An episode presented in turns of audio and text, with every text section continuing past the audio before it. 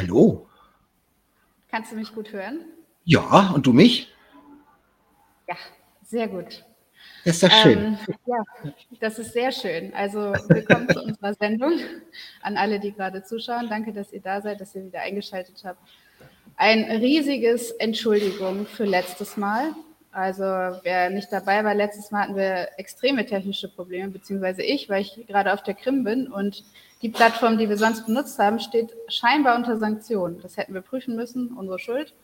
Und das hat überhaupt nicht funktioniert. Also am Ende hing ich dann äh, am Telefon mit Thomas und er hat auf laut gestellt. Das war etwas peinlich. Aber jetzt würde, hat er super funktioniert. Ich würde vorschlagen, heute redest du den ganzen Tag. Beim letzten Mal habe ich den ganzen Tag geredet. ähm, wir fangen ja gleich mit dem Gastthema an. Da habe ich eine Einleitung. Und zwar habe ich auf Tacheles erzählt, ähm, das weißt du auch noch aus der Netz, dass wir so auf der Suche waren nach weißer Schokolade und irgendwie weiße Schokolade aus den Läden verschwunden ist. Ne? Ja. ja. Schreiben mir jetzt ganz viele Leser, ich habe so, so, nette Leser, sie würden mir so gerne weiße Schokolade schicken. Entwarnung. Tada! Nein! Ja, bei mir im Supermarkt vor der Tür. Weiße Schokolade. Ich habe eingekauft. Applaus, Applaus. Komm vorbei, kriegst was ab. Oh, würde ich gerne tun. Aber auf der Krim ist auch schön. Aber keine weiße Schokolade. Ja. Nee. okay, also heute geht es darum, äh, was kommt jetzt auf Deutschland zu?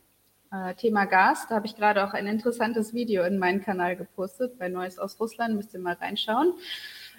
Da sieht man eine Zeitung mit, mit den Gesichtern von Frau Baerbock und äh, Herrn Scholz. Und dann kann man da, je nachdem, wie warm oder kalt man es haben will, auf ein Gesicht drehen. Willst du es gerade zeigen? Ich poste es gerade bei mir. Ah ja, alles klar. So, okay. Hast ja von mir gekriegt, also. So.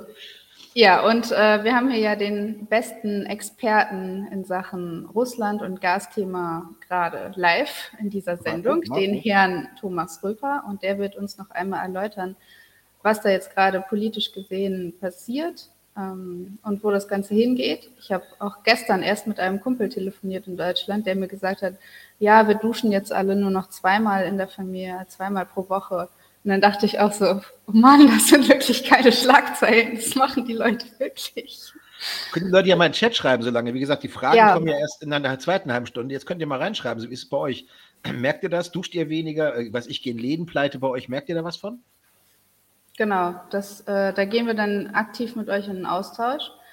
Ähm, dann außerdem wollen wir mit euch über das aktuelle Thema Massengräber in Isium sprechen. Also Isium ist ja diese eine Stadt in der Südukraine, die jetzt zurückgegangen ist an die äh, Ukraine.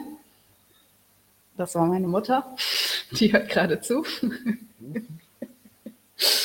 ähm, also da geht es, da gibt es gerade ganz viel Propaganda in, jetzt habe ich Propaganda gesagt, also ganz viele Schlagzeilen in den deutschen Medien, dass ähm, die Russen ganz viele Zivilisten umgebracht haben und dann abgezogen sind aus dem Harkover Gebiet. In den russischen Medien wird genau das Gegenteil behauptet und da gibt es auch eine sehr neue, interessante Info dazu. Also die ganze Lage wollen wir ein bisschen erläutern und sowieso hm, möchten wir auch ein bisschen darüber sprechen, was passiert da überhaupt jetzt gerade bei der, ähm, in der Südukraine. Warum zieht die russische Armee ab? Äh, ist das Taktik oder ist das eine Niederlage, die sich anbahnt. So, und danach äh, steigen wir wieder ein, wie die letzten beiden Male auch, äh, in eure Fragen. Und ähm, die könnt ihr bei Odyssey stellen. Da gibt es eine Kommentarfunktion und die sehen wir und beantworten dann eure Fragen. Ja. Ganz wichtig, Kommentare, wir sehen nur Odyssey. Bitte dann auf Odyssey schreiben. Genau. Ähm, ich würde noch mal zum Einstieg ein paar Worte gerade aus meinem Leben erzählen ähm, weil das ist, es ist schon ernst. Also was gerade hier passiert in Russland ist ähm, nicht ohne. Also dass wirklich von den pro-ukrainischen Kräften und antirussischen Kräften Journalisten verfolgt werden, das hat, das ist ein ziemlich einschneidendes Erlebnis für meine ganze Familie. Und ich bin hier jetzt auch gerade in so einem öffentlichen Raum mit Internet. Ich habe zu Hause kein Internet, gehe ähm, zu Hause auch nicht mehr mit meinem Handy ins Internet, weil das ja ortbar ist und so weiter. Und muss immer in irgendwelche Cafés gehen, wo es WLAN gibt. Und das ist sehr anstrengend. Ähm, man muss auch ein Stück laufen und das ist äh, echt unangenehm, kann ich euch sagen. Ähm, es ist aber anscheinend nötig, weil ähm, ihr wisst ja von dem Fall Daria Dugina, die in Moskau ermordet wurde, wo die Autobahn hochgegangen ist. Dann gab es jetzt, ich glaube gestern war das erst, äh, einen Anschlag hier auf der Krim auch gegen einen Journalisten Kiselev. Das ist ein sehr bekannter russischer Fernsehmoderator, der ähm, den jeder kennt in Russland. Und äh, da sind den, den, den kennen auch alle meine Leser, weil äh, ich sonntags mhm. immer seine Sendung Nachrichten der Woche Beiträge übersetze, die für Deutschland interessant sind. Also das ist genau der Moderator. Genau, der macht immer einmal die Woche am Sonntag so einen Überblick, was ist alles Wichtiges in einer Woche passiert. Ja, zwei Stunden, sehr interessant. Also zwei Stunden, ganz genau. viele Themen, das Ganze, die ganze letzte Woche politisch, das ist eigentlich eine gute Sendung. Also ähm, genau. auch wenn das jetzt eine für russische Propaganda hält und wenn ich verstehen will, was die Russen denken und was sie wollen, muss ich mir die angucken. Ich muss mir auch die Deutsche angucken, um zu verstehen, was Deutschland will. Ja. Naja, jedenfalls sind gestern Abend ähm, irgendwelche maskierten Menschen äh, auf sein Territorium da eingestiegen und haben seine Autos verbrannt. So ist nochmal gut gegangen, ihm ist nichts passiert, aber es, also laufend kommen solche Meldungen. In Moskau ist auch irgendein Politiker verschwunden, jetzt gerade, also ganz komisch. Und jeder passt auf, jeder hat irgendwelche, weiß nicht, nicht Zweithandys, äh, die Familienangehörigen werden mit neuen Handys ausgestattet und äh, ja, es ist, es ist nicht ohne. Und ähm, man fragt sich dann, womit hat man das eigentlich verdient? Man macht ja eigentlich nur den Job eines Journalisten und ähm, trägt Informationen weiter. Und dafür dann Menschen umzubringen, also ich finde, das zeigt eigentlich alles, ähm, das sagt alles darüber aus, was das für Menschen sind. Bestimmte ja, Menschen. Bezeichnet das keine, bezeichnet, dass keine pro-ukrainischen Journalisten in Kiew gesprengt werden, äh, ne? ja. sondern komischerweise in Russland. Also ist schon ist eine Aussage. Ja. Ja, genau. Und in Deutschland, ähm, da hatte ich heute also um jetzt in das Thema Deutschland einzusteigen, ich hatte ein sehr interessantes Telefonat heute mit einem Kumpel aus ja, Süd-Mitteldeutschland, Raum Koblenz, der mir erzählt hat, dass er ähm, auch durch seinen Job mit sehr, sehr, sehr vielen Menschen in Kontakt ist und total stark jetzt merkt, wie äh, leer die Restaurants sind, die Geschäfte. Also die Menschen sparen an allen Ecken, sie geben nichts mehr aus. Sie gehen nicht mehr in ähm, Restaurants oder um sich Klamotten zu kaufen. Wie gesagt, der andere Kumpel meinte, er duscht nur noch zweimal die Woche. Also sehr, sehr, auch dort sehr einschneidende Ereignisse im Moment in die Leben der Menschen. Und ähm, die, die Leute sind angespannt, sie machen sich Sorgen, sie wissen nicht, was jetzt auf sie zukommt. Das ist so das, was ich heute gehört habe. Und ähm, heute gab es auch sehr viele Demonstrationen. In Deutschland gab es eine große, in Frankfurt, in in Italien gab es zwei, ich glaube in Verona und Mailand und in Frankreich noch. Und äh, das zeigt nochmal, dass die Leute auch keine Lust mehr haben auf die pro-ukrainische äh, pro, ja, pro Regierung, äh, Politik ihrer Regierungen und auf die Waffenlieferungen. Also da waren ganz viele Plakate dabei, ähm, stoppt die Waffenlieferungen für Freundschaft mit Russland und so weiter. Findet ihr auch in meinem Kanal Neues aus Russland.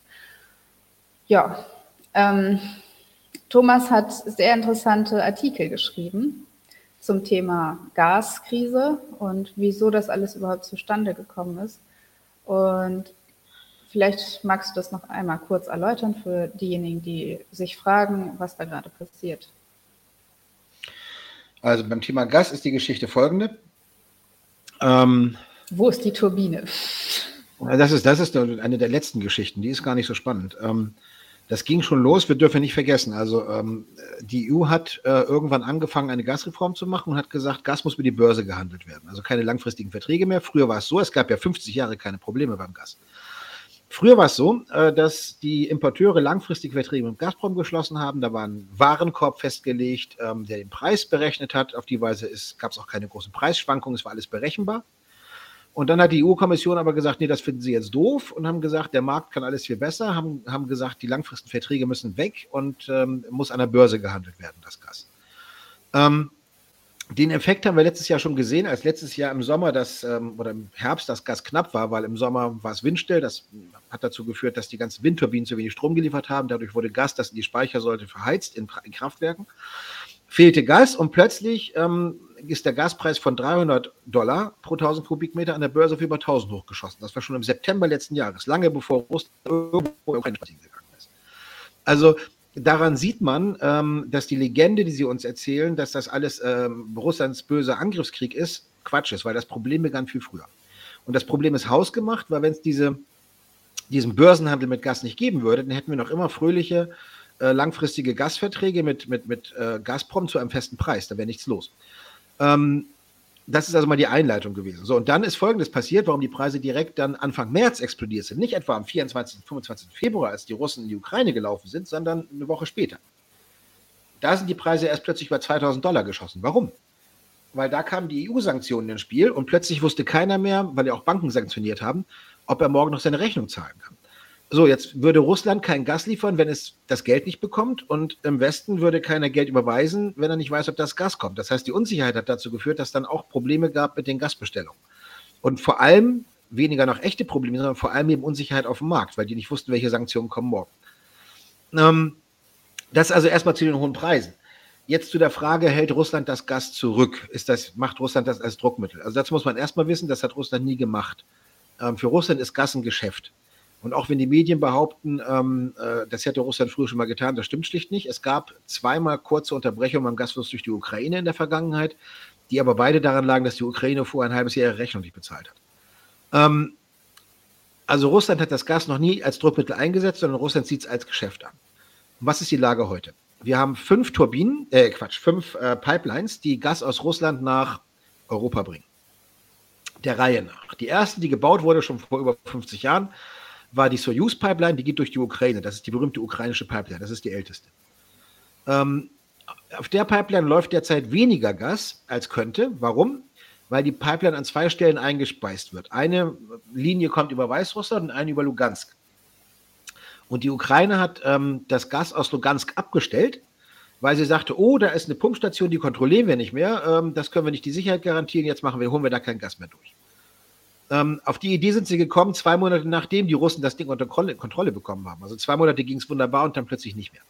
Das heißt, da hat die Ukraine den Gasfluss durch ihre eigene Pipeline selber reduziert. Nächste Pipeline. Ähm, das war die ähm, äh, Pipeline Jamal Europa durch Weißrussland, also Weißrussland, Polen, Deutschland. Da haben die Polen ähm, aufgehört, langfristige Verträge mit Gazprom zu haben äh, und haben dann aufgehört, Gas zu bestellen und schließlich sogar das gesamte Pipeline-System, das durch Polen ging, verstaatlicht, unter Sanktionen gestellt und seitdem ist die Pipeline tot. Das heißt, dass durch die Pipeline kein Gas mehr nach Deutschland fließt und nach Polen fließt, liegt daran, dass die Polen die Pipeline abgeschaltet haben. Dann haben wir Nord Stream 1. Da haben wir die berühmte Turbinenfrage. Und da ist die Situation eben so, dass diese Turbinen, es sind, glaube ich, ich glaube sechs Stück, fünf werden gebraucht und eine ist immer zur Reparatur, zur Wartung, die gehen dann so reihum.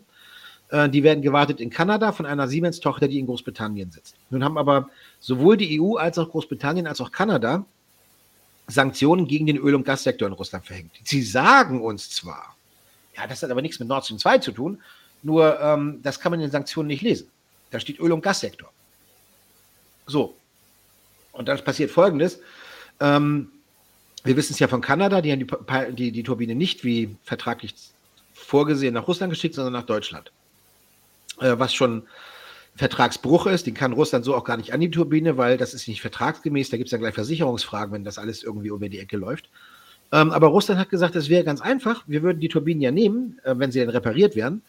Ähm, wenn ihr uns kurz äh, EU, Großbritannien und Kanada jeder kurzen Brief schreibt, in dem explizit drin steht, die Turbinen für Gazprom sind von den Sanktionen nicht betroffen.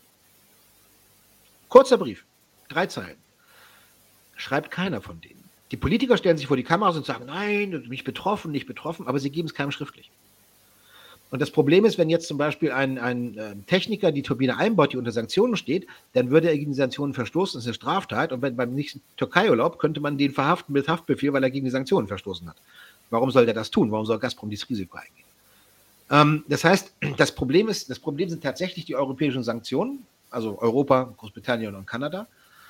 Ähm, und es wäre lösbar, wenn Sie einfach nur sagen würden, kurz einen Brief schreiben. Ja, die Sanktionen gegen Öl, Gassektor bestehen, aber die Turbinen für Nord Stream 1 sind ausgenommen. Das würde reichen. Tun Sie aber nicht.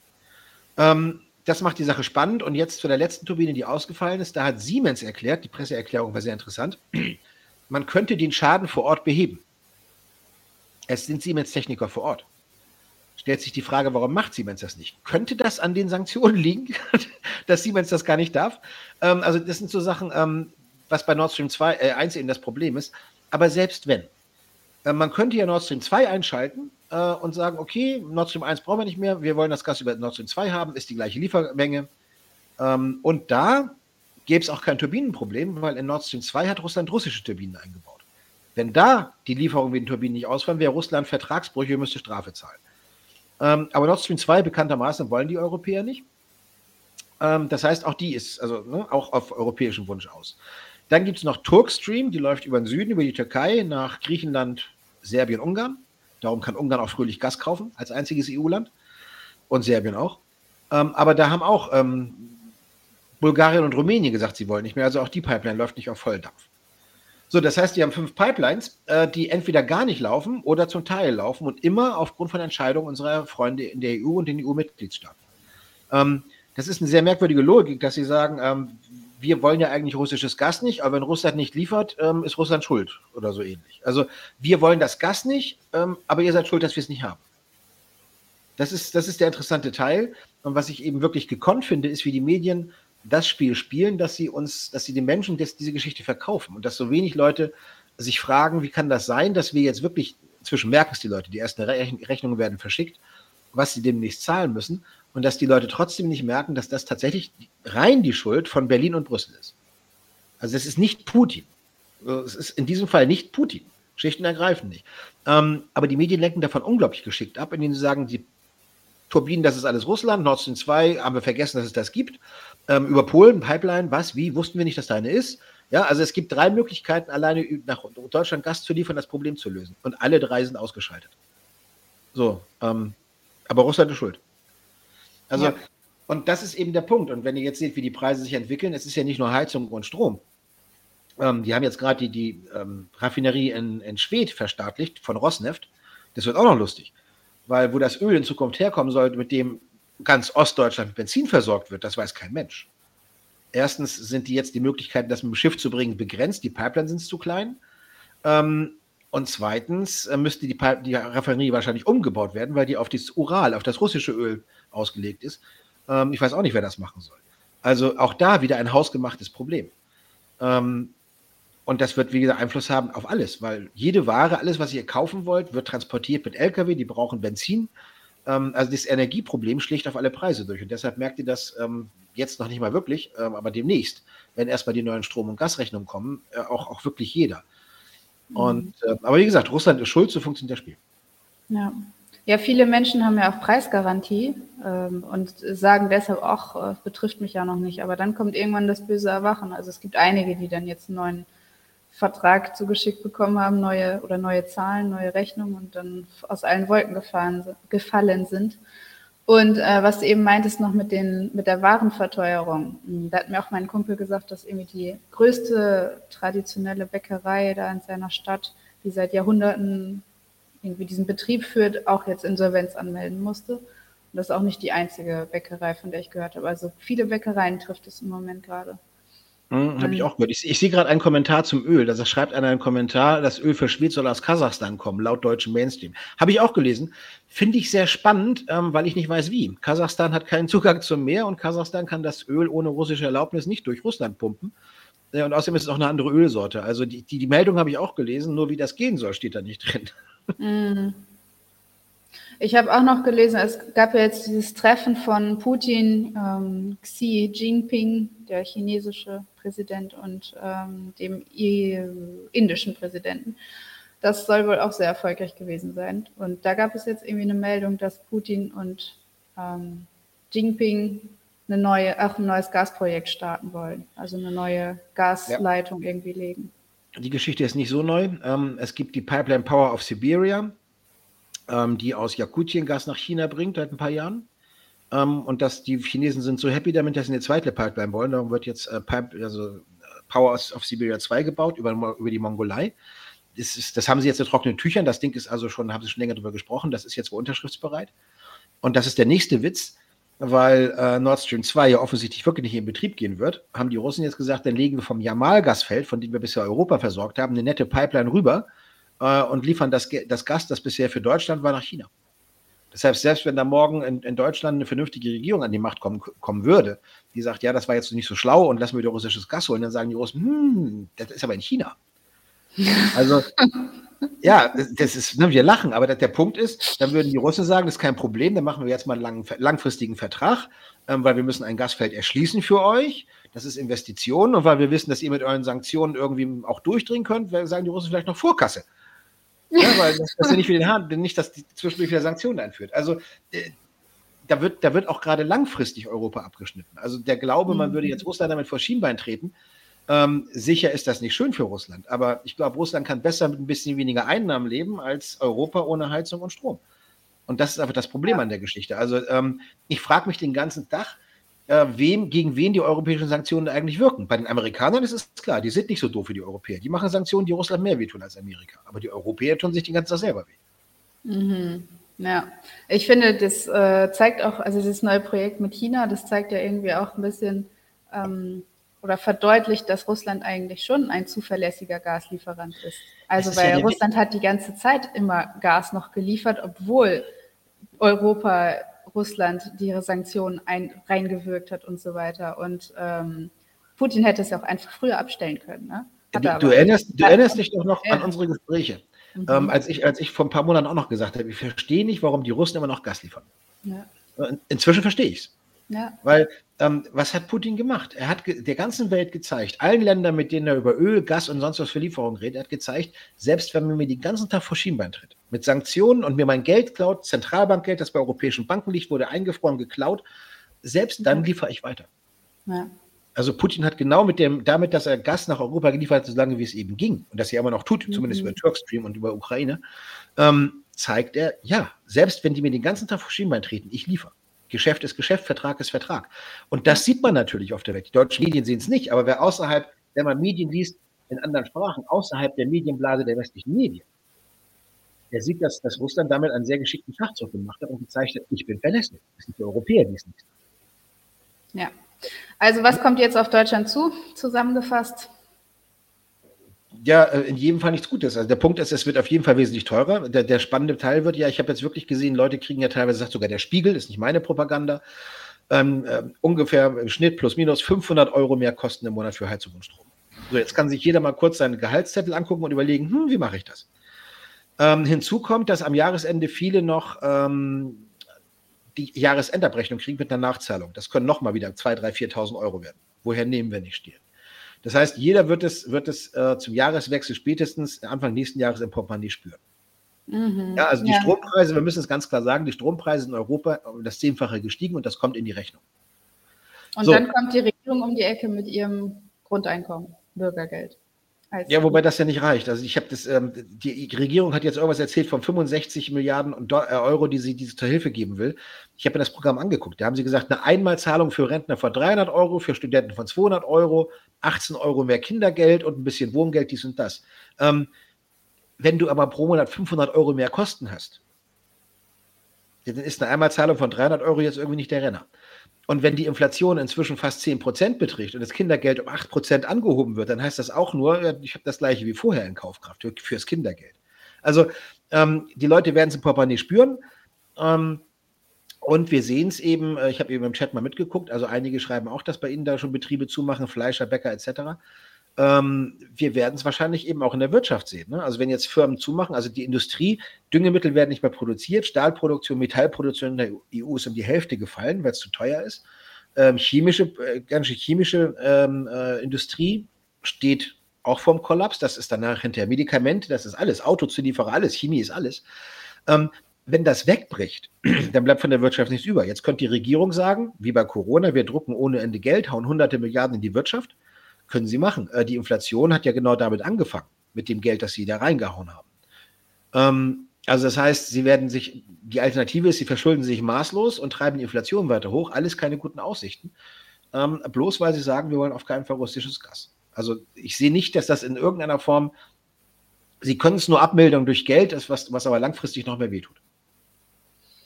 Das heißt also, kurz zusammengefasst, Pleitewelle, Hunger, Kälte, Unruhen. Ab 1. Also, ab 1. Oktober patrouillieren ja auch Soldaten dann anscheinend. Ja, die, die, die sind bereitbestellt. Die patrouillieren noch nicht, aber die Bataillone werden bereitbestellt für, für schwere, für Unruhen. Hm. Ja, die stehen irgendwo im Kasernenbereich. Das ist auch lustig. Also, ne? Grundgesetz hat das nie erlaubt, war 70 Jahre aus gutem Grund verboten, dass die Bundeswehr im Innern gegen, gegen Demonstranten eingesetzt wird. Jetzt wurde es mal eben kurz beschlossen. Ja. Also ist schon eine nette Idee. Ähm, ja. Du, wir haben schon fast eine halbe Stunde rum. Wir ich das Thema. Lass uns, lass uns lass mal die anderen ganz schnell auch noch abhandeln, dass wir hier zu lange nicht genau. so rumhängen. Lass nochmal zum Thema Ukraine, ähm, auf das Thema Ukraine eingehen. Also die russische Armee ist ja abgezogen aus dem Harkover Gebiet, hat einige Dörfer wieder an die Ukrainer zurückgegeben, die sie mühsam monatelang erobert haben. Das Ganze ist innerhalb von wenigen Tagen passiert und jeder fragt sich, was ist da los? Ist das Taktik? Ist das keine Taktik? Ähm, und also ich kann ja einfach mal so berichten, was ich so von meinen Bekannten höre. Ich höre von allen das Gleiche, sie wissen es nicht. Also ich habe keine dort vor Ort, in Isium zum Beispiel. Ich habe welche ich in Donetsk, in, in Herson, ähm, die aus Cherson, die sagt, sie hat das Gefühl, dass auch Cherson bald äh, an die Ukraine zurückfallen wird. Also ist so ihr Gefühl.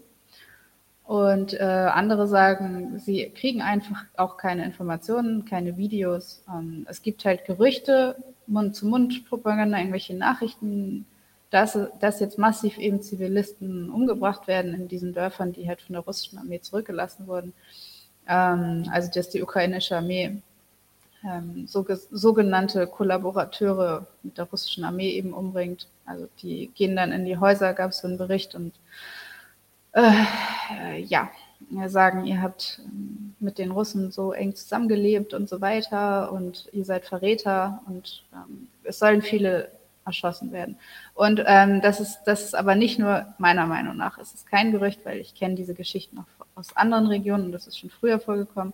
Aber es gibt eine ganze Liste von ähm, Telegram-Kanälen, die jetzt rumgeht, äh, ukrainische Telegram-Kanäle, in denen Personendaten geteilt werden. Also das ist ein Foto dann von irgendeinem Zivilisten, dann die, die Daten, Geburtsdatum, Adresse, Telefonnummer und so weiter. Und da gibt es dann Aufruf zum Mord. Und das sind massenhaft, das sind massenhaft Kanäle und massenhaft Posts, die da geteilt werden von den Ukrainern wo die ganz konkret dazu aufrufen, wer diese Person sieht, irgendwie bringt sie um.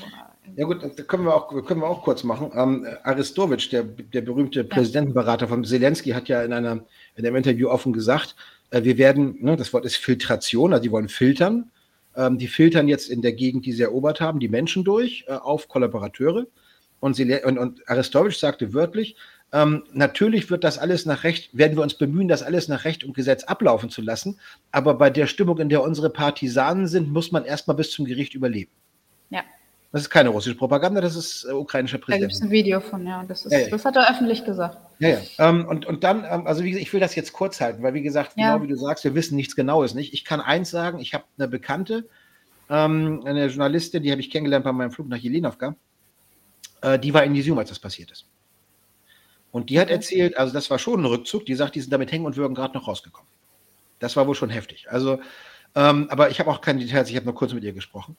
Ähm, aber was sie eben auch erzählt, äh, sie kennt Isium sehr gut, weil als ich sie kennengelernt habe, du kannst dich erinnern, da war ich im Flieger, hat dir das Video geschickt, wo ich sie vorgestellt habe und du hast auch bei dir im Kanal geteilt. Ja, sie hat auch einen eigenen ähm, Kanal. Ja, ja, sie hat so einen kleinen Kanal und ähm, der Witz ist, sie hat mir die ganze Reise nur von Isium erzählt, weil sie war da wochenlang im Sommer und hat da mit Menschen und den Soldaten und so viel Kontakt gehabt, hat da gearbeitet. Und äh, sie ist jetzt eben, sie war dann in Moskau und hat wieder, ist wieder zurück nach Sium gekommen und war dann genau da, als das Ganze wieder jetzt, jetzt zurückging. Ähm, und sie hat eben erzählt, also sie kann auch die Fotos zeigen, ne, was in Ukraine gezeigt wird. da werden in ukrainischen Medien jetzt Häuser gezeigt, in Isium, kaputtes Haus, die Russen haben es zerbombt.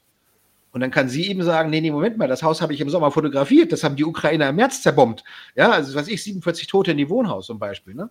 Ähm, also das heißt, das kann sie alles ganz gut zeigen. Sie, auch, sie ist auch stinksauer gerade über die ähm, russische ähm, Medienpolitik, schreibt ziemlich böse Posts darüber, dass ähm, so Städte wie Isium in den Medien gar nicht vorgekommen sind, dass man jetzt im Grunde der ukrainischen Propaganda kaum was entgegensetzen kann, ne? weil, weil eben da keine Medienleute waren, die mal, die das dokumentiert haben, was da war. Ähm, und online gestellt haben. Sie kann eben zeigen, Leute, ich habe das, das Ding ist nicht neu, ne? das hab, vor drei Monaten habe ich es online gestellt. Ähm, aber gut, wie gesagt, nichts Genaues wissen wir nicht. zu Isium, äh, zu, der, zu der Sache mit den, mit den Toten und, und Ermordeten, was jetzt in die westlichen Medien kommt, äh, Folteropfer und weiß ich was, Folterkeller, habe ich nur eine Anmerkung zum Nachdenken. Äh, Zelensky war, wenn ich jetzt richtig, das, also ich glaube, Donnerstag war Zelensky in Isium. Ähm, hat sich dann nur mit Militärs fotografieren lassen. Du siehst keinen Zivilisten. Ja, Ukraine hat ja auch gemerkt, Isium ist abgesperrt, läuft Filterung. Also alle zu Hause eingesperrt, jede Wohnung, jedes Telefon, jeder Computer wurde durchsucht. Kein Zivilisten, nur Zelensky und die Militärs und dann ist er nach Hause gefahren. Am nächsten Tag, oh Massengräber, oh Folterkammern.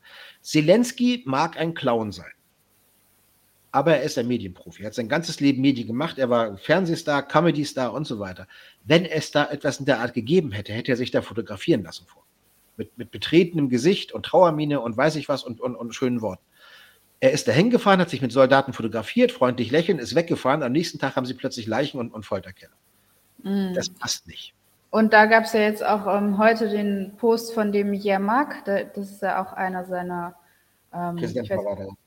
Präsidentenberater, ja. Das, das habe ich sogar auch, auch auf Telegram nachgeprüft und einen Screenshot gemacht. Das kann jeder selber prüfen. Der hat Fotos hochgeladen von diesen sogenannten Massengräbern, die da jetzt in Isium gefunden wurden, ähm, von Leuten, die die Russen angeblich umgebracht haben, bevor sie abgezogen sind und gefoltert haben und alles Mögliche. Und dann ähm, steht auf diesem, auf einigen Kreuzen eben, also da ist so eine Tafel drauf und steht da der Name und ähm, Geburtsdatum, Todesdatum. Und dann schreibt er den Kommentar darunter, Massengräber gefunden, hier dieses Mädchen war erst so und so viele Jahre alt, ich glaube sechs Jahre alt oder so. Und da steht aber Todesdatum auf dem Schild äh, 9. März diesen Jahres. Am 9. März war die russische Armee noch gar nicht in Isium. Ich habe dann zwei Angaben gefunden und auch nochmal mit Journalisten gesprochen. Die eine Angabe war, dass die Russen am 23. März in Isium reingegangen sind und die andere sagen am 1. April. Also es kommt vorne und hinten nicht hin. Also ja gut, die Massengräber sind vorher entstanden. Da können Sie immer behaupten, das wären russische Bombardements gewesen. Ähm, das, äh, ne? Also ich finde, wie gesagt. Ja, aber er sagt ja konkret, das ist ein Massengrab von, von Leuten, die jetzt durch die russische Armee umgebracht wurden. Ja gut, das, das ist schwierig, wenn die nicht da waren. ähm, gut, sei es drum. Also jedenfalls, ähm, Fakt ist, wir können zu diesen Geschichten Rückzug Cherson, äh, Kharkov, äh, Situation Cherson und auch äh, Isium aus erster Hand nicht viel erzählen. Ähm, das ist einfach Fakt, äh, weil viele Fragen haben wir jetzt gesagt, reden wir drüber. Ähm, es ist ja immer noch eine Aussage, wenn man sagt, das weiß ich im Moment nicht, vielleicht kommen wir später mehr Informationen. Aber tatsächlich, selbst die Kontakte vor Ort, ich habe auch in Donetsk nochmal nachgefragt, ob die irgendwas haben. Auch die sagten, wir haben nur die Gerüchte, wir wissen auch nichts Genaues, obwohl die nur schon gar in Donetsk sitzen.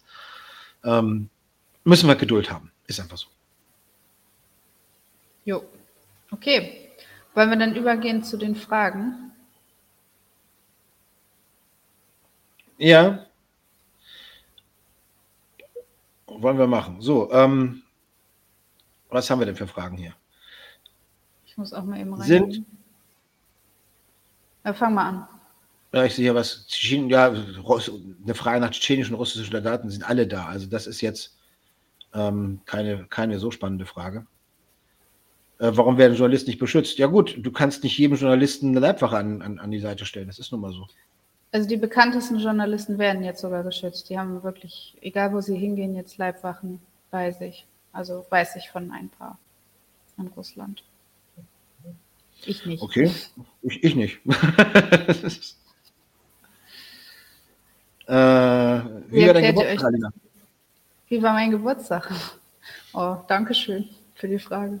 Mein Geburtstag war schön. Ich war ähm, mit meinen Eltern zusammen. Also waren schön Essen am Meer, es war schönes Wetter, ähm, Sommerwetter, richtig warm, Sonne, Meerblick, haben schön da ja, gegessen und so weiter, spazieren, sowas. Ganz Guck ruhig. Gucke ich mir irgendwann auch mal an. Ich sehe gerade eine Frage zum Gas.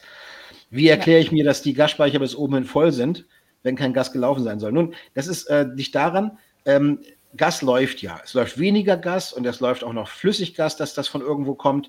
Aber ähm, die Frage ist ganz einfach folgende.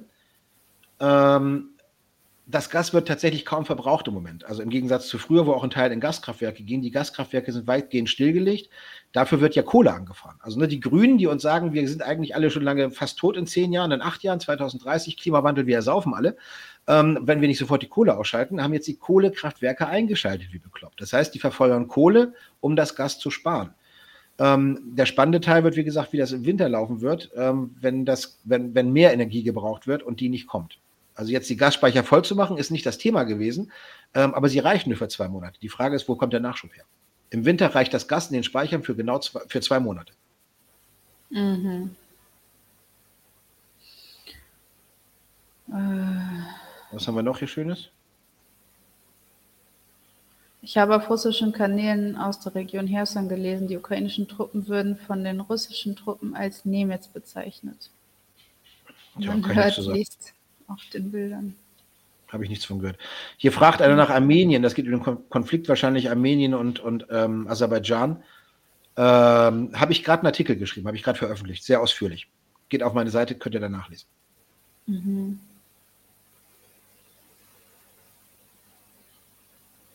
Turbinendurchfluss ja, prozentual hängt, also ne, wenn, wenn Turbinen eingebaut sind, äh, jede Turbine liefert 20, 25 Prozent der Leistung von Nord Stream 1. Stimmt, genau. Wenn eben nur noch eine da ist, waren es nur noch 20 Prozent.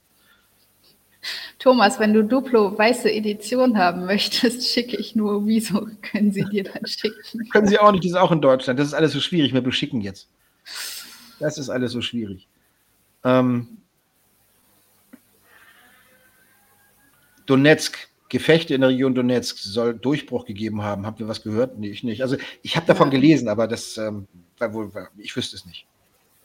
Nee, hätte ich, das hätte ich gehört. Ja. Weiß ich nicht. Wobei, also ich habe gelesen, dass heute ähm, schon wieder extrem beschossen wurde. Also gestern ja, ja auch schon. Ganz aber heute, heute auch sehr nah an Donetsk dran, das stimmt. Also auch Dokuchaev schon wieder. Und das sind, das sind zehn Minuten von Donetsk oder so. Also ja. ja. Nochmal, hier wird über eine Niederlage der Russen berichtet. Wie sieht der? Das haben wir gerade erzählt. Wir wissen es auch nicht genau. Es ist im Augenblick sehr schwer zu verstehen, was da los ist. Offensichtlich ist es bei, bei ähm, Kharkov nicht gut gelaufen für die Russen, aber was genau da los ist, weiß keiner so genau. Hm. Ähm, Auswandern nach Russland, ne? gibt es da eine Community? Es gibt ganz viele Chatgruppen, äh, Facebook, äh, VK und so weiter mit Auswandern nach Russland. Wendet euch an die Gruppen, da gibt es ganz viele, die was erzählen können. Mhm. Kleiner Grenzverkehr Nava Ivangorod. Ähm, für alle, die es nicht kennen, das ist hier bei Petersburg, von die Grenze Petersburg, von Russland nach, nach Estland, die wird gerade geschlossen. Das mit dem kleinen Grenzverkehr ist ein bisschen schwierig, weil die baltischen Staaten jetzt konsequent äh, Leute mit Schengen-Visa, also Russen, nicht mehr reinlassen. Äh, das wird also vorbeigehen.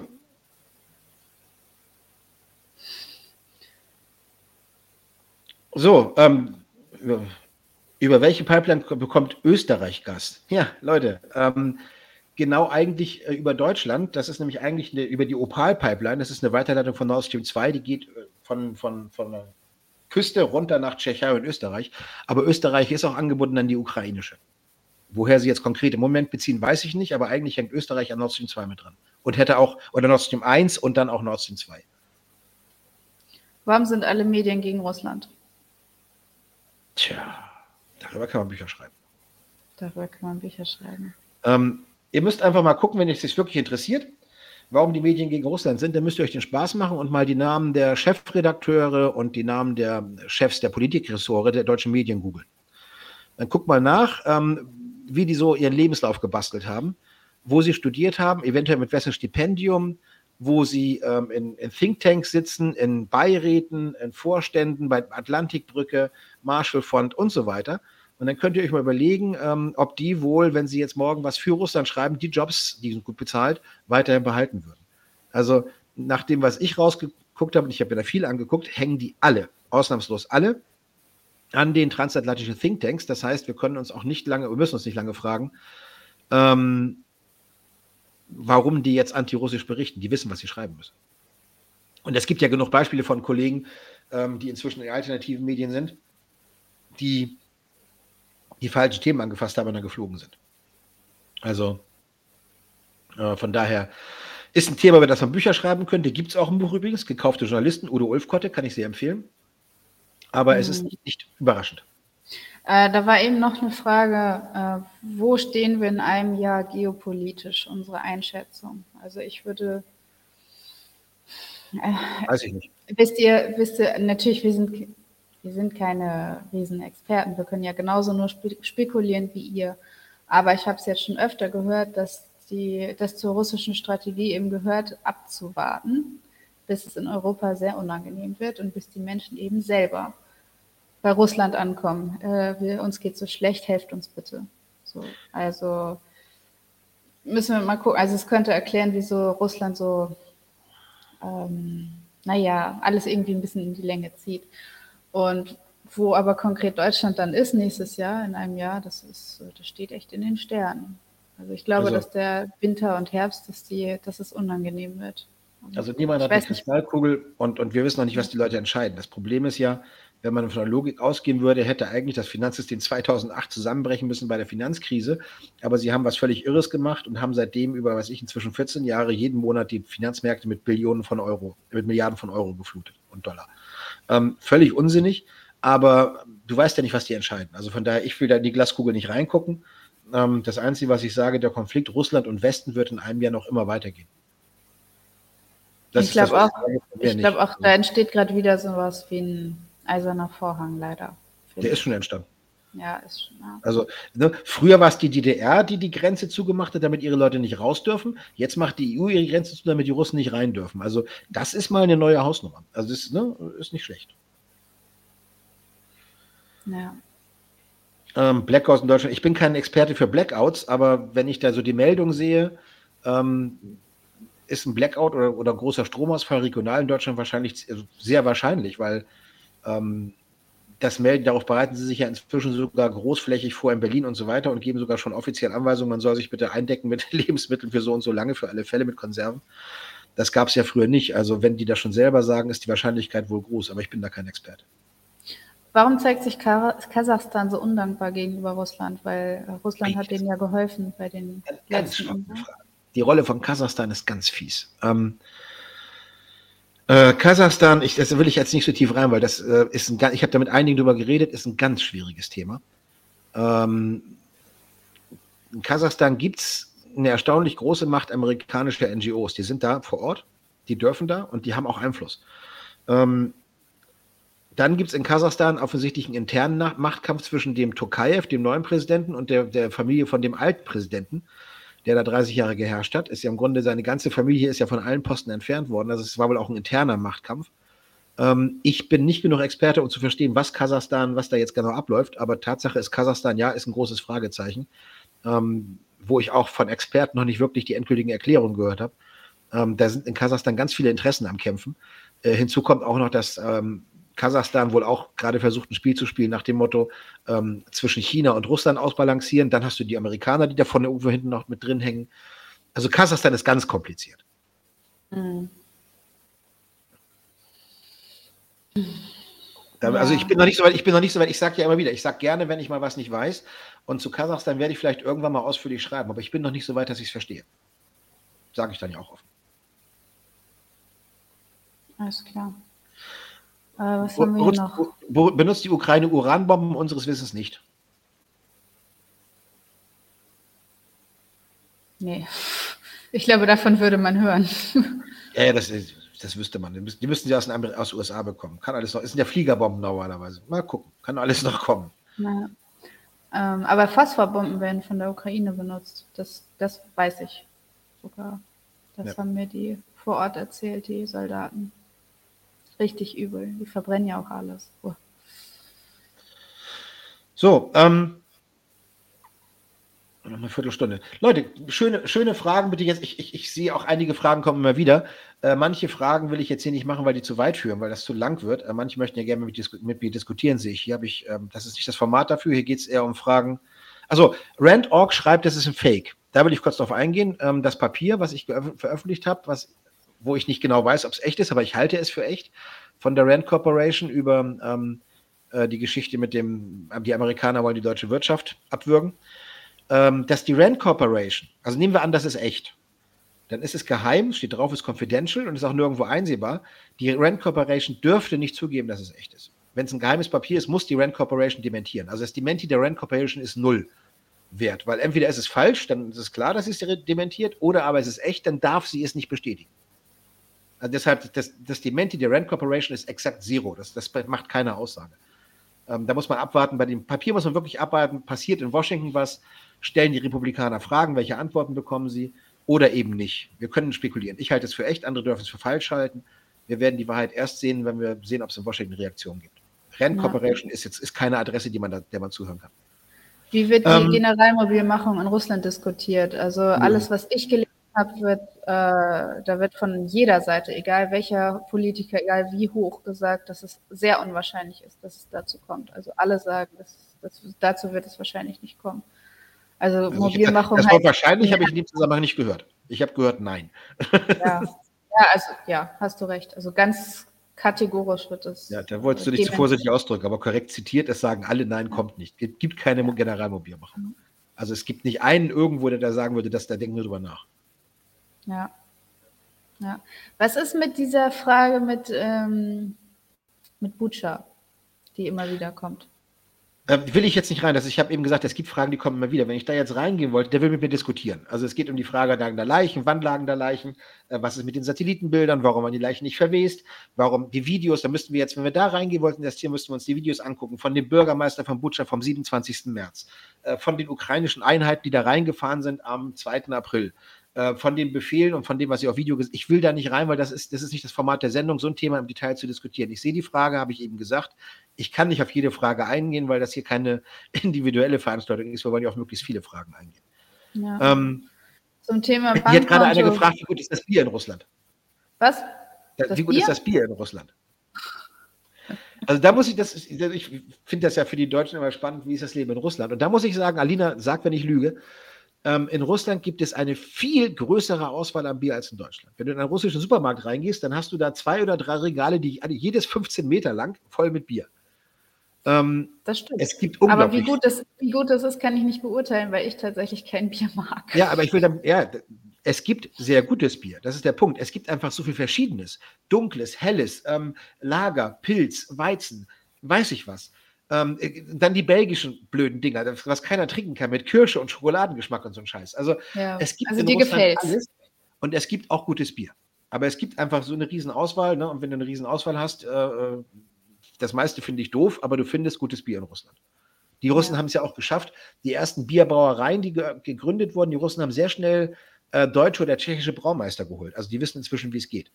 Aber sie mhm. haben eben, sie brauen auch ganz viel Blödsinn, den kein Mensch trinken kann, aber irgendwen mag es. Also die, die Russen trinken ja das belgische Bier.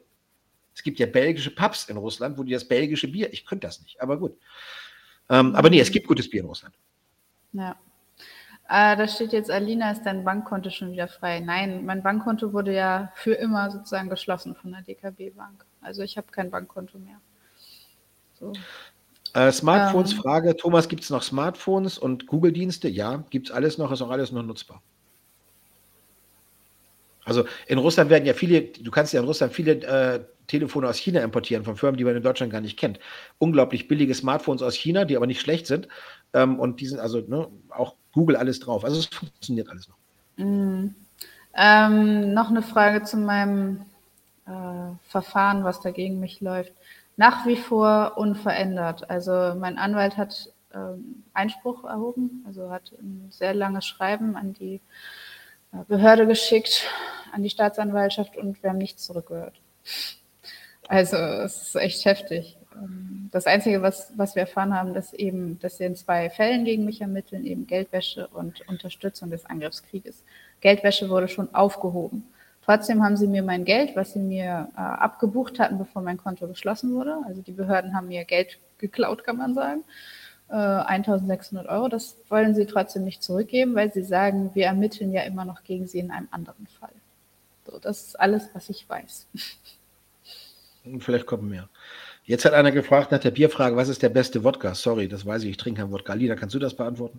Nee, weiß ich auch nicht. Also, die Russen trinken ja auch kaum Wodka. Das ist ja auch so. Was ist Marco Immer für eine Hunde? Marco ist Mischling. Du hast so einen coolen Hund. Du hast so einen, Thomas hat so einen geilen Hund, wirklich. Der kann Fenster öffnen.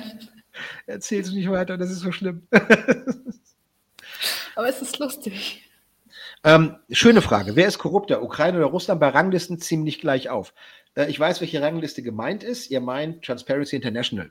Ähm, gebt mal Transparency auf meiner Seite ein äh, und dann findet ihr Artikel darüber, wie Transparency sich, sich finanziert. Da findet ihr die Antwort, ähm, wie diese Listen entstehen. Die Listen entstehen nach dem subjektiven Eindruck von Experten, die Transparency sich aussucht, die ihren subjektiven Eindruck erzählen und dann wird daraus eine Liste errechnet. Ähm, das wäre so, als wenn du die Wettervorhersage danach machst, dass einer auf die Straße geht und sechs Leute fragt, sie, was sie glauben, ob morgen kalt oder warm ist. Und daraus rechnet er eine Wettervorhersage. Also erstmal ist die Liste, das kannst du auf der Seite nachlesen, nach keinen Standards gemacht, die irgendwie wissenschaftlich sind. Und zweitens kannst du feststellen, dass hier 90 Prozent direkt oder indirekt von NATO-Staaten äh, bezahlt werden. Das heißt, du weißt, was sie berichten müssen. Ähm, also wenn, wenn wer sich für, für, sowas interessiert, gebt auf meiner Seite mal Transparency ein und lest mal die Artikel über die Finanzierung von Transparency International. Könnt ihr alles überprüfen. Mhm. Thomas hat PayPal das Geld von Inside Corona wieder freigegeben. Dann muss ich den, Vertrag fra den Verlag fragen. Das war das PayPal-Konto von meinem Verlag. Ähm, also das war so, Inside Corona kam raus und zwei Tage später hat PayPal dem Verlag ähm, ähm, das Konto gesperrt, da waren 20.000 Euro drauf oder so. Ähm, die klagen jetzt. Ich glaube, das ist noch nicht wieder frei, aber sie klagen und sind zuverlässig. Ich bin kein Mitglied bei den Grünen, nein.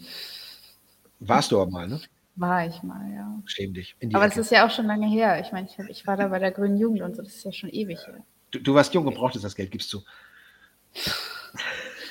Das war sogar ehrenamtlich. Was? Ohne Geld, um Gottes Willen. ja, ja. Ich habe eine ganz schöne Wandlung durchgemacht, sag ich dir. Ja. Ja. Das, aber es ist wirklich, das ist schon acht Jahre her. So, was haben wir noch? Mal gucken, was haben wir hier? Infos zu Mariupol so, läuft, die, die Aufbau in Mariupol läuft. Die, die in Mariupol ist es sicherer als in Donetsk. Das ist wirklich traurig. Also, ja, aber, aber, aber dafür kaputt, da müssen wir ehrlich sagen, ist ja nicht, noch nicht ja. wieder repariert. Aber es, die ersten Wohnkomplexe sind schon fertig. Ja. Russland geht die Munition aus, das habe ich jetzt so nicht gehört und glaube ich auch nicht, weil ähm, Russland zuerst die alten Waffen auch verschossen hat aus der Sowjetunion noch, so Altbestände, und die neuen Waffen noch gar nicht eingesetzt hat. Ja, also zumindest haben wir aus erster Hand von den Leuten, die da vor Ort sind, nichts gehört von Munitionsknappheit. Ja. Was sagen die Russen zu Polen? Ja, was soll man dazu sagen? Am besten gar nichts. Die Polen sind nicht besonders beliebt bei den Russen, kann man sagen. Die sind ja nirgends beliebt. Die wollen von den Deutschen Reparationen, von den Russen Reparationen, von den Weißrussen und Ukraine wollen sie Land. Ähm, und was haben sie bei Ungarn gerade gemacht? Da haben sie auch, ah, mit Tschechei, die wollen auch von der Tschechei ein Stück Land haben jetzt. Die Polen machen sich überall Freunde. Das ist ein ganz tolles Land. Na. Also die Politik von denen, wie gesagt, ich, ne, die Polen sind Menschen wie du und ich, aber deren Politik ist im Augenblick völlig irre. Ja. Ähm, ist, ist Deutsch in der Schule in Russland immer noch eine wichtige Fremdsprache? Ja, tatsächlich. Also ich treffe immer wieder Leute, die Deutsch sprechen, irgendwas zitieren können. Das ist sehr erstaunlich. Ja, ne, sie fragt jetzt. Ja, sind die ne? Älteren. Ich, ja, ich genau. weiß, nee, also, das verstehe ich, aber nee, aber auch die Jüngeren. Also weiß ich ganz genau. Ähm, also ich weiß, dass Deutsch, Deutsch immer, noch, immer noch in vielen Schulen ähm, unterrichtet wird. Also man kann oft wählen, entweder zwischen Englisch oder Deutsch. Wobei Englisch oft. ist, glaube ich, inzwischen auch Pflicht meistens, ne? Deutsch als nee, zusätzlich. Immer, also ich kenne sehr viele junge Menschen, die kein Wort Englisch sprechen und die dann sagen, ja, ich habe Deutsch gelernt damals oder so. Müsste man mal rauskriegen, ich weiß es ehrlich gesagt auch nicht. Also ja, aber es gibt einige, die es lernen, das stimmt. Ähm, die Leute sind geschockt, dass ich Mitglied bei den Grünen war. Das war ich auch, als du mir das erzählt hast. Naja, aber, aber das ist, ähm, das zeigt doch nochmal, dass, ähm, dass das irgendwie, wie soll man das erklären? Ähm, also man dieser Weg, man entwickelt sich weiter und äh, das heißt nicht, dass, wie soll man das erklären? Also ich habe wirklich diesen, diesen ganzen Weg durchgemacht von einer Standard, wie soll man sagen, Standard-Jugendlichen, die bei den Grünen war und irgendwie ähm, gegen Atomkraft und ähm, weiß ich nicht, also so eine richtige Standardgrüne. Und habe mich dann nach und nach weiterentwickelt. Je mehr ich erfahren habe, je mehr ich nach Russland gefahren bin, ähm, desto mehr habe ich verstanden, dass es, dass da echt, äh, dass es nicht so das Wahre ist. Ja, gut, wenn man merkt, dass das, was sie einem erzählen, nicht stimmt, dann kommt man das nachdenken. Das ist nun mal leider so. Ja. Wenn, ne, wenn, Propaganda auf Wahrheit trifft, auf eigenes Erleben, dann wird es immer schwierig. Ja. ja ich war währenddessen sehr oft in Russland, so mindestens einmal im Jahr. Da irgendwelche Praktika gemacht, auch so ökologische Praktika in Russland. Und ja. So, Alina, fühlst du dich bedroht? Ja, bisschen schon, ehrlich gesagt. Also ich hatte auch jetzt, ich habe eine Sprachnachricht in meinen Kanal geschickt neulich. Da war so eine ganz gruselige Situation in, ja, eigentlich zwei, in Petersburg, wo mich jemand verfolgt hat, also in der Metro, die ganze Zeit mich angeguckt, dann auch dort ausgestiegen, wo ich ausgestiegen bin. Ähm, so, und dann war da so eine Unterführung und ähm, der Typ ist geradeaus erst hochgegangen, um rauszugehen, er war dann vor mir hat dann gesehen, dass ich vorher abgebogen bin, um zum anderen Ausgang zu gehen, ist dann wieder die Treppen runtergekommen, um mir hinterher zu laufen. Und dann wartete aber glücklicherweise schon mein Taxi und dann bin ich weggefahren. So, und das andere war ähm, hier auf der Krim auch so eine Situation, da war ein Typ, der mich zweimal sogar angesprochen hat, mh, mm, weil ich halt mit meinem Handy immer an den gleichen Ort jetzt online gehe, weil ich ja nicht zu Hause online gehe. Äh, und da ist er zweimal aufgetaucht und hat mich beide Male angesprochen. Und beim zweiten Mal meinte er dann so, äh, ich bin ein Ukrop, also ich bin ein Pro-Ukrainer.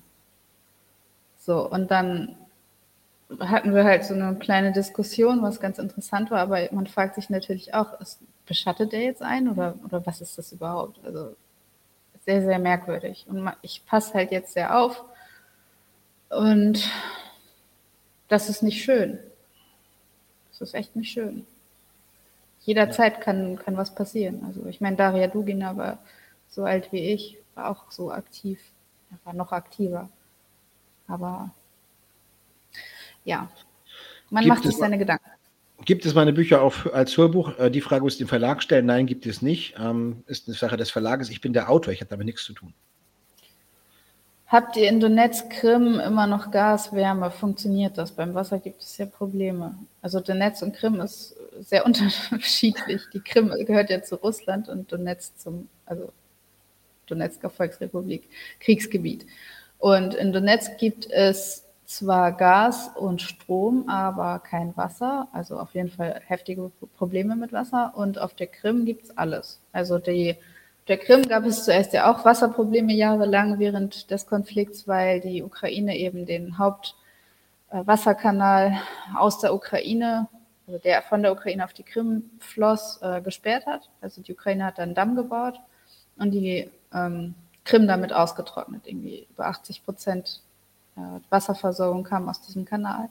Und dann hatte halt die Krim sehr, sehr heftige Wasserprobleme jetzt jahrelang. Und aber mit Beginn der Spezialoperation haben die Russen äh, diesen Damm gesprengt und jetzt ist auf der Krim wieder alles in Ordnung. Nicht gesprengt, die haben ihn aufgemacht, du betreibst nicht. Ja, doch, die haben ihn gesprengt. Ich habe ich gesehen, Videos. So kleine Sprengungen. Ja, aber insgesamt was hier noch ein Schleusentor. Ähm, Fall Dugina neue Infos, ich wüsste nichts. So, äh, Alina, eine Frage noch. Wir haben die Stunde rum. Wollen wir noch eine Frage nehmen? Such dir eine aus. Hm. Es ähm, bewegt sich so schnell. Wird China Russland militärisch beistehen? Nein, das ist nicht zu erwarten. Die beiden ähm, ist nicht zu erwarten, dass China da eingreift. Mhm. Ja. Ja, kommen keine Fragen mehr. Da müssen wir ohne Frage Schluss machen oder was? Oh, da kommt hier was durch.